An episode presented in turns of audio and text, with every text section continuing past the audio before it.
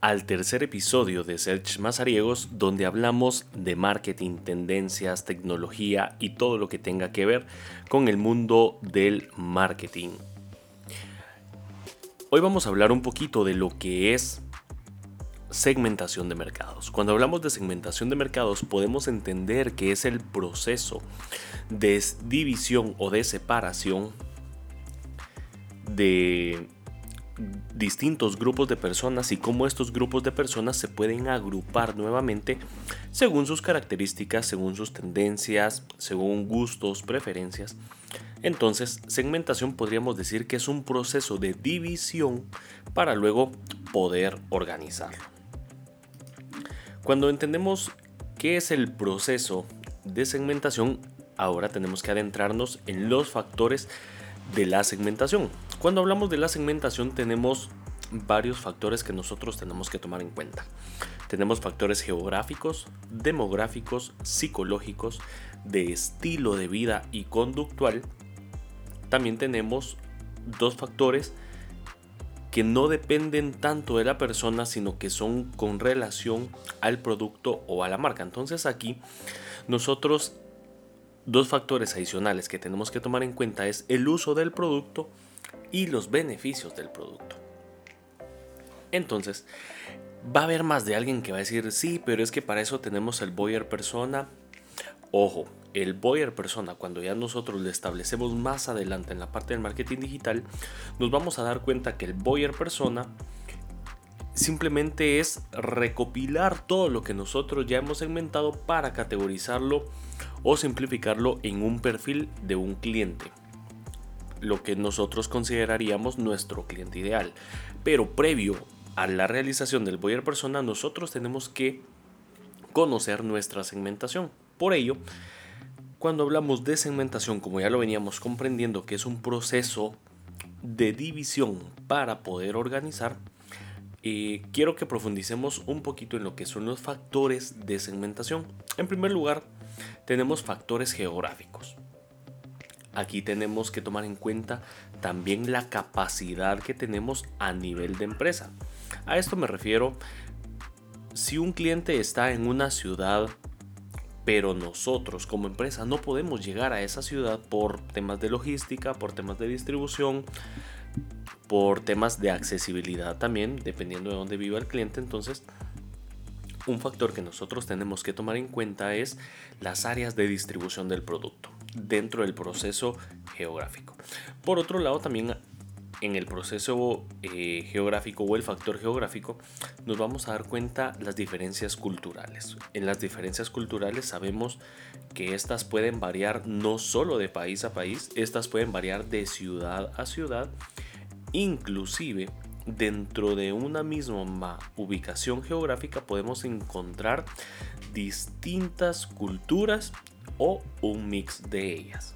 También otro de los temas importantes es la movilidad geográfica. ¿Qué tanta movilidad puede tener nuestro cliente y qué tanta movilidad podemos tener nosotros también? Comprendiendo la parte geográfica, para ubicarnos en un espacio, también tenemos que pasar a la parte demográfica. En la parte demográfica vamos a encontrar aspectos como la edad, el grupo etario de las personas puede variar muchísimo, muchísimo.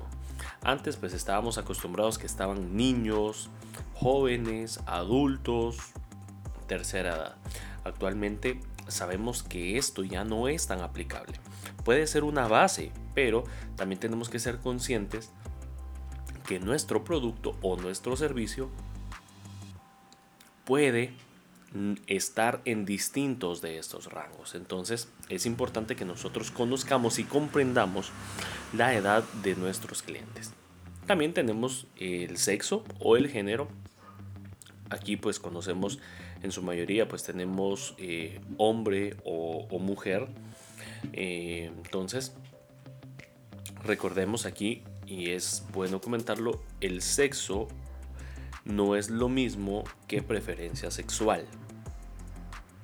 Por otro lado, dentro de los aspectos demográficos, podemos también mencionar el nivel de educación que la persona tiene, la clase social a la que, a la que está dentro de, dentro de la sociedad el Estado, inclusive la renta doméstica. Puede ser un pago de alquiler, un pago de casa, pago de hipoteca, tenemos distintos factores. Por otro lado, tenemos los aspectos psicológicos. Cuando nosotros ya hablamos de personalidad, sabemos que personalidades, eh, podríamos decir que hay cuatro grandes tipos de temperamentos, entonces cómo nuestro cliente puede adecuarse dentro de cada uno de ellos o un mix de ellos. El estilo de percepción de las cosas, y también dentro del aspecto psicológico las actitudes hacia sí mismo, es decir, la persona, cómo interactúa con ella misma. Por otro lado, cuando hablamos del estilo de vida, podemos hablar de los grupos de referencia. Los grupos de referencia no es otra cosa más que quién es aquella persona que puede influenciar en mí X o Y acción. Entonces, imaginemos si nosotros vamos a comprar un vehículo nuevo, somos unos muchachos de 20, 25 años y va a ser nuestro primer vehículo, nuestro grupo de referencia pueden ser nuestros padres, si estamos en el colegio, nuestro grupo de referencia pueden ser nuestros mismos amigos de colegio. O más adelante pueden ser también los grupos de referencia colegas, socios, compañeros de trabajo. También el rol social entra dentro del estilo de vida. El, el estilo de vida en la parte del rol social tenemos que tomar en cuenta que no es lo mismo, por ejemplo, tener un rol de hijo dentro, de la, dentro del juego del hogar o que nosotros vayamos a tener, por ejemplo, un rol de padre, un rol de tía, eh, un rol de jefe, un rol de subordinado. Entonces también tenemos que ver cuál es el rol social que las personas tienen. Y ya, para concluir con las últimas dos, lo que es el uso del producto y los beneficios del producto, aquí tenemos que ver cuál es la frecuencia de uso para un determinado producto. Aquí, por ejemplo, podríamos tomar dos grandes ejemplos. No es lo mismo un desodorante, que sabemos que la frecuencia es constante de uso, ojo, de, uso, no de compra, eh, es constante. Y también lo, lo, mismo sucede con una computadora. Puede ser que sea PC, puede ser que sea Mac, pero la frecuencia de uso puede ser diaria. Sin embargo, la frecuencia de compra es la que puede variar. Nosotros, por ejemplo, compramos desodorante cada mes, cada dos, cada tres meses, dependiendo también qué tanto uso le demos. Pero no estamos comprando una computadora, por ejemplo, cada dos, cada tres o cada cuatro meses, sino esto lo hacemos con más intervalo de tiempo. Luego tenemos la lealtad a la marca que el cliente pueda tener, las actitudes hacia el producto, puedan ser estas positivas, negativas, esto va a depender mucho del mercado y también los beneficios del producto. Es decir, rendimiento, prestaciones, si son esperadas o no son las esperadas, las necesidades cubiertas del producto, inclusive la percepción y la satisfacción que el cliente pueda tener relacionada al producto. Espero que la segmentación de mercado te sirva y te ayude para adentrarte y conocer más a tu cliente. Más adelante pues vamos a estar tocando el tema del buyer persona, pero es importante que tú puedas segmentar bien bien a tu cliente o a tus grupos de clientes. Bueno, con esto damos por concluido este episodio de Search Mazariegos, tu rincón de marketing donde vamos a aprender juntos. Entonces, no olvides estar al pendiente porque pronto vas a tener el siguiente episodio.